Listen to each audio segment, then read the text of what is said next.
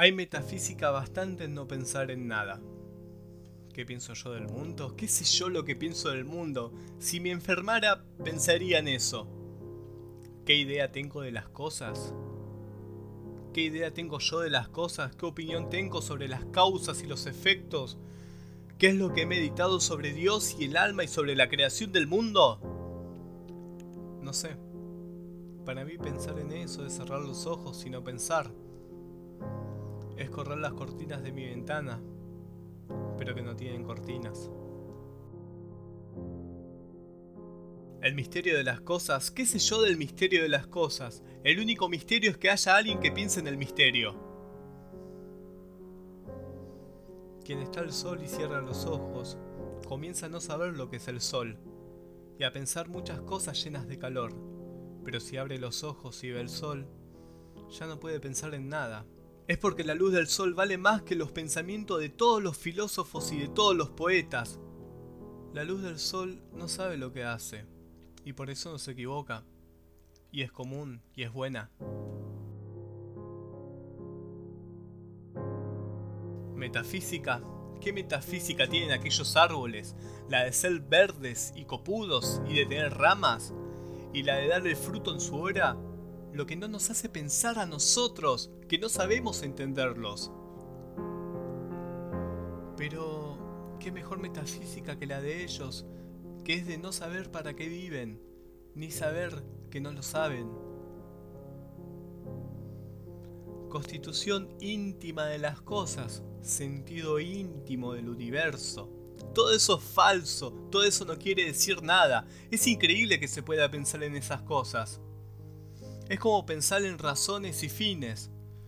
Cuando el comienzo de la mañana esté rayado y por los lados de los árboles un vago oro lustroso va perdiendo oscuridad.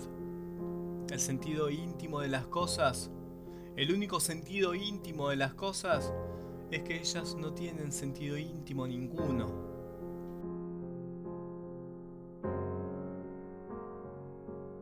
No creo en Dios porque nunca lo vi. Él si quisiera que yo creyese en él, sin dudas vendría a hablar conmigo, y entraría adentro por mi puerta diciéndome, hey, aquí estoy. Esto es tal vez es ridículo a los oídos de quien, por no saber lo que es mirar las cosas, no comprenda a quien habla de ellas.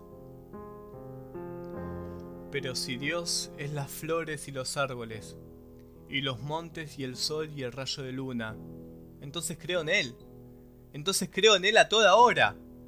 Y mi vida toda es una oración y una misa y una comunión con los ojos y por los oídos. Pero si Dios es los árboles y las flores, y los montes y el rayo de la luna y el sol, ¿para qué lo llamo Dios? Lo llamo flores y árboles y montes y el sol y el rayo de la luna, porque si Él se hizo para que yo lo vea, sol y rayo de luna y flores y árboles y montes si Él se me aparece como árboles y montes, y rayo de la luna y sol y flores, es que Él quiere que yo lo conozca como árboles y como montes y flores y rayo de la luna y sol. Y por eso yo lo obedezco. ¿Qué más sé yo de Dios que Dios de sí mismo? Lo obedezco viviendo, sencillamente, como quien abre los ojos y ve, y lo llamo rayo de luna y sol, y flores, y árboles, y montes, y lo amo sin pensar en él, y lo pienso viendo y oyendo, y ando con él a toda hora.